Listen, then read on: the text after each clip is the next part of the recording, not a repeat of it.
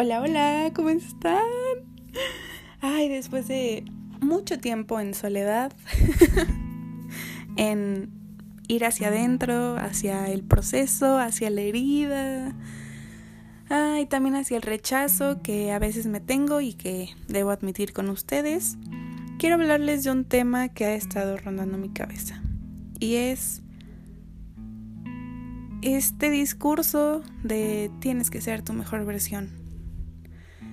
Antes me lo compraba probablemente ciegamente, inconscientemente lo creía y hasta hace poquito que estaba hablando con una amiga me cayeron muchos veintes.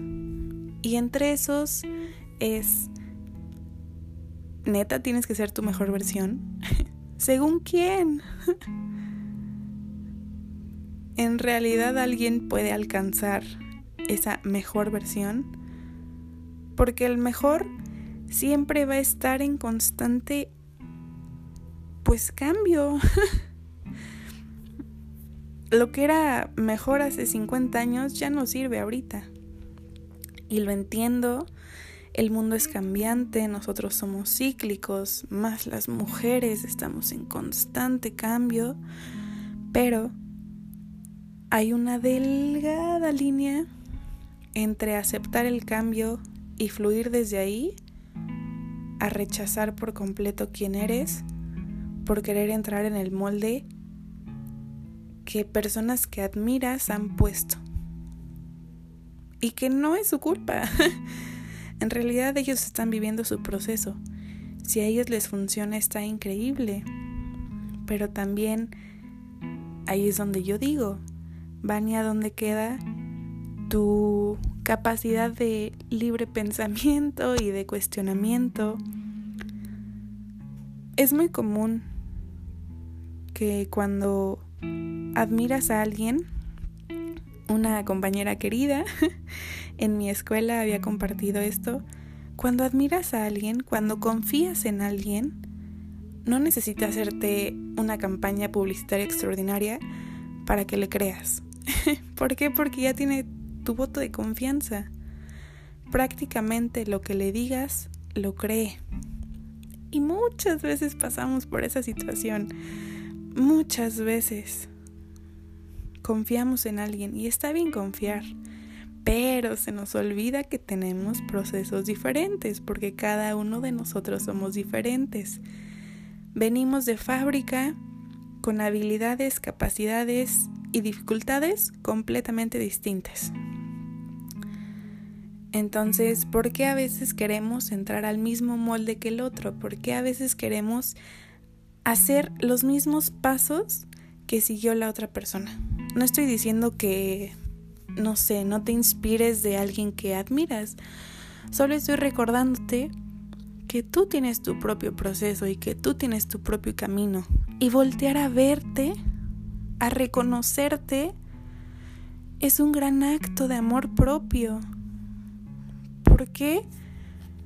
Porque se nos olvida que no tenemos mejores versiones. Quitemos esa idea de la mejor versión. Veámoslo desde otra perspectiva. Yo creo que tus capacidades, tus habilidades y tu luz ya es suficiente para alumbrar miles de kilómetros. Toda esa luz que ya tienes brilla y resplandece y no necesitas convertirte en alguien más para brillar. Así como tu sombra también es suficiente para aprenderle. La sombra a veces nos muestra por dónde no y eso es aprendizaje. ¿Por qué? Porque si le gritamos a nuestra mamá y le decimos cosas muy feas, ahí está nuestra sombra, ahí está nuestra versión culera, ahí está, ahí está nuestra versión probablemente egoísta porque hablamos desde lo que nosotros queremos y no desde todo lo que ella ha vivido, sin comprensión, sin empatía, sin amor por todo lo que ha hecho por nosotros. Y esa versión nos enseña, nos muestra la totalidad y está en nosotros. No te falta algo para ser mejor. y no te falta nada para ser peor tampoco, porque tienes un poco de ambas. Vives experiencias desde la inteligencia, desde la sabiduría, y también te toca vivir experiencias desde la ignorancia y desde el patrón. Así que no nos pongamos en este lugar de para ser mejor tengo que levantarme a las 5 de la mañana y hacer ejercicio y tomarme un café y no sé, trabajar todo el día y toda la semana. No, no, no, no. ¿Por qué no aplica? Porque cada persona es diferente. ¿Qué tal que tu habilidad no es pararte temprano, pero sí es aprovechar súper bien tu mañana desde que inicias? O no sé, el ejemplo que me ponía mi amiga. Una persona introvertida que hace YouTube jamás se va a parecer a una persona extrovertida que también hace videos. No se parecen en nada y aún así los dos la rompen. Hacen cosas totalmente diferentes. Son personas totalmente diferentes. Hace poquito me llegó un chirris de iluminación y recordé que... ¿Por qué queremos tanto parecernos al ideal? Siempre hay un ideal, ya sea en belleza, en intelecto, en trabajo, en creatividad. Siempre hay alguien o algo que nos dice cómo tiene que ser tal cosa. cómo tienes que ser en la escuela con nueves y dieces que para ser el mejor deportista tienes que tener los mejores tiempos. o que tienes que alcanzar muchísimos kilómetros para estar en buena condición. Que para ser una persona culta tienes que leer 100 libros en menos de un mes. y tantas y tantas y tantas y tantas y tantas reglas entre comillas, a seguir, pasos a seguir para parecernos al ideal, que se nos olvida lo dañino que es eso en un mundo donde cada persona es distinta. A ti no te sirve lo mismo que a mí y a mí no me sirve lo mismo que a ti. Cada persona tiene aprendizajes diferentes, vidas diferentes, experiencias distintas. ¿Por qué queremos meternos todo eso en un mismo molde? claro, de alguna u otra manera nos conectamos todos. Todos tenemos algo que nos une. Y yo quiero pensar que es esta diferenciación. Qué paradójico, ¿no? Que lo que nos una sea que cada uno es diferente. Qué hermoso porque eso nos permite ser en autenticidad, en libertad y en responsabilidad también, porque un gran poder conlleva una gran responsabilidad. Si tú asumes el poder de tu luz y el poder de tu sombra, también tienes la responsabilidad de manejar tu luz y tu sombra como mejor creas tú tus actos tienen consecuencias. Consecuencias favorables, consecuencias no tan favorables. Hay una frase hermosa que acabo de anotar y dice, en el interior cargas el monstruo, el animal, el humano y el ángel. Y ninguna culpa debería haber en ello. Sin embargo, serás responsable del que dejes salir. ¿Y a qué se refiere esto? No puedes cambiar quién eres. Si probablemente desde chiquititititita o desde la pubertad eres enojona o enojón,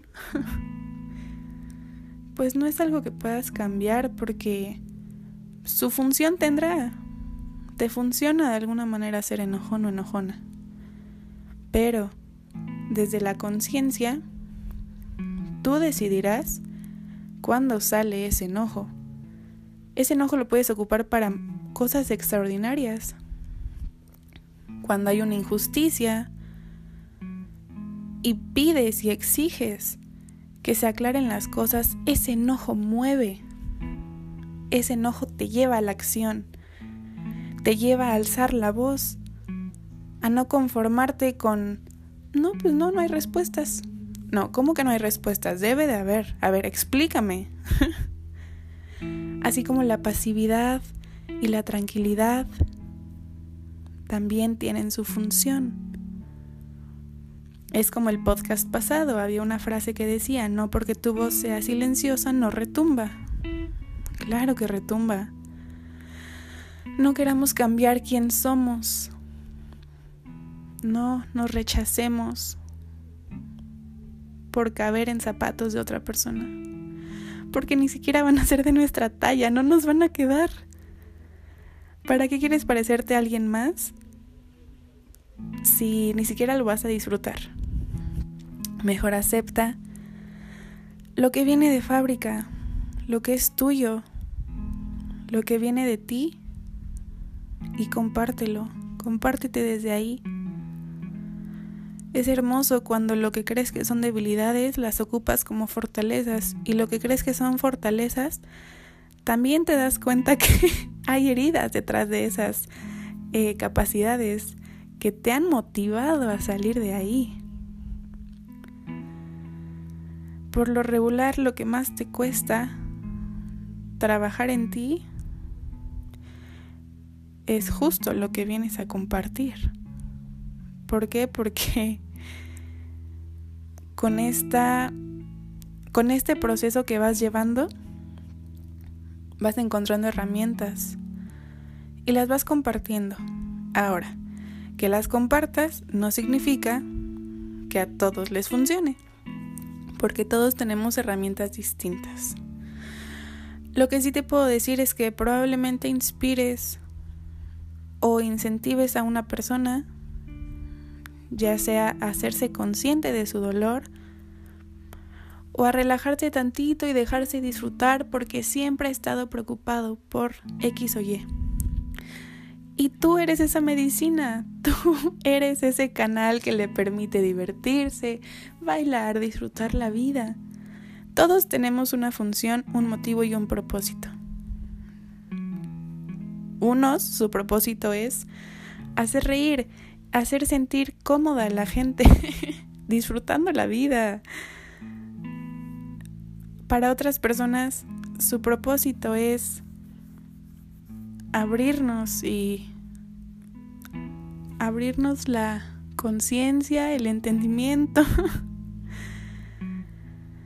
Otros vienen a mostrarnos todo eso, todo eso que duele y que es capaz de comprenderse, de abrazarse y de aceptarse. y no te presiones por encontrar ya lo que vienes a hacer. Lo que hoy yo te puedo recomendar es que te pongas a pensar qué versiones viven en ti. Les voy a compartir algo que que escribí desde lo más profundo de mi corazón y con la intención de que los ayude a ustedes a encontrar sus propias respuestas, sus propias preguntas y sobre todo que pueda yo mostrarles otra perspectiva, no la verdad absoluta, solo mi perspectiva. Y así dice, no quiero quedarme con una versión de mí misma para siempre. Tengo más que me han acompañado a lo largo de mi vida y todas me han mostrado algo. ¿Qué haría, por ejemplo, sin la Vani ridícula y simple? Ella sabe divertirse y no se toma la vida tan en serio, porque sabe disfrutar. ¿Qué haría sin mis versiones emocionales? Ellas me permiten sentirlo todo, desde empatía hasta coraje de alegría hasta tristeza.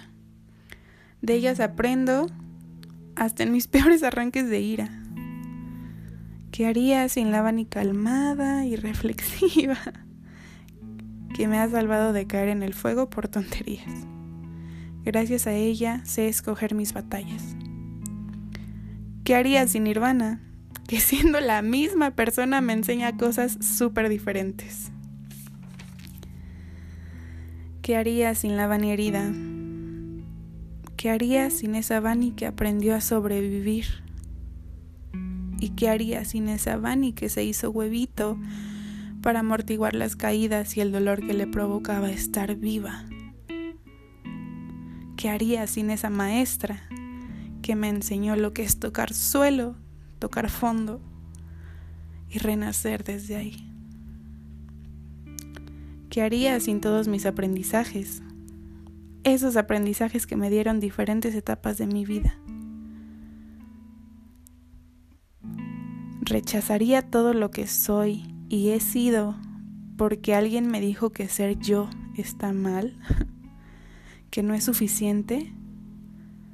Rechazaría mis 99 formas, mis 99 personalidades por una mejor. Mis 99 identidades valen y no hay una mejor que otra. ¿Mejor que otra para quién? ¿Mejor por qué? Si todas han cumplido su función. No puedes negar tus versiones que lastimaron a alguien. Por favor, no niegues las versiones que te destruyeron y lastimaron a ti. De ellas aprendiste algo. Reconócelas, velas y acéptalas. También hazte responsables de ellas y de las consecuencias que dejaron. Así como también reconoce, ve y acepta esas versiones tuyas que animaron a alguien esa versión tuya que inspira a amigos, familiares, desconocidos. También vela, agradecele y abrázala. No sé por qué quieres alcanzar algo que en realidad ya tienes.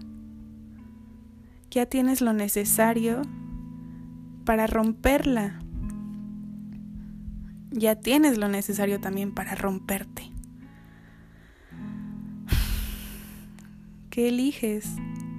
¿Y cómo eliges usar lo que se te ha dado, lo que tienes hoy? Porque una frase que me gusta mucho que dice muy a menudo Rodrigo Prior es, el fuego lo usas para calentarte o para quemarte. El fuego es, lo que cambia es cómo lo ocupas tú. Tu mal enojo está en ti. Pero ¿cómo puedes sacarle provecho? Tu tristeza, tus heridas, ahí están. Pero ¿cómo puedes utilizarlas de alguna manera a tu favor para entenderte, para conocerte, para recordarte que no eres solo eso? No es ir en busca de algo allá afuera. En realidad todo ya lo tienes en ti. no creo que sea tan malo tener las debilidades que tienes, así como no creo que sea tan malo tener las capacidades que ya tienes. Úsalas ahorita, hoy. ¿Cómo las puedes ocupar? Te voy a poner un último ejemplo. Imagina que te compras unos zapatos y los usas y los usas y los usas y los desgastas y, se te empiezan a romper y te empiezan a salir ampollas y te empieza a sangrar y probablemente hasta te sale hongo, no sé. Pero te lastiman los pies. No vas con el que te vendió los zapatos y le dices, oye, cámbiame las piernas. Te va a decir, mm, no te puedo cambiar eso, esas son tuyas. Yo te puedo reponer los zapatos, te puedo mostrar otros modelos, te puedo dar opciones para que tú veas cómo cuidar esas piernas que tienes y esos pies que tienes. No necesitas cambiar nada de ti, de lo que ya eres. Necesitas aprender a manejar mejor lo que tienes, a ocuparlo de manera más consciente, inteligente y hasta responsable, porque todo, como ya lo dije antes, tiene una reacción, favorable o no favorable, pero toda acción tiene una reacción. Aprende de ti. La aceptación viene con todo, con lo bueno y con lo malo. Puedes empezar aceptando todo lo que ya eres y desde ahí decidir qué sale y qué no sale, o cuándo sale y de qué forma lo hace. Porque el poder está aquí adentro, no está allá afuera. No les des el poder allá afuera de influir en lo que hay aquí adentro. Tú tienes todo un mapa en el cuerpo. Hazte caso. Haz lo que a ti te funcione. Vive como tú creas que es correcto. Pero hazte responsable de todas tus decisiones. Porque no es, ah, pues soy bien culera, pues me vale madres, voy a ser bien culera con todos. Sí, hazte responsable de esas culeradas. Hazte responsable de tus acciones. Porque si decides vivir así, decide también vivir con las consecuencias. Y no estoy diciendo que sea bueno o sea malo. Te lo dejo a tu criterio. Pero todo lo que hagas, hazlo con responsabilidad. Recuérdate que la vida es bella. Puedes usar hasta tus debilidades como habilidades. Y tus habilidades también pueden llegar a ser debilidades. Todo es muy relativo. Te abrazo, te mando un fuerte beso bien tronado. y me encantaría, me encantaría que me escribieras para contarme qué piensas. La retroalimentación siempre es súper bienvenida porque me gusta saber qué piensas tú. Me gusta leerte, escucharte y aprender de ti también, porque como ya lo dije y lo vuelvo a repetir, no tengo la verdad absoluta. Solo es mi perspectiva, te hablo desde mi experiencia y desde lo que voy introyectando, aprendiendo y viviendo. te mando un abrazo fuerte, bye.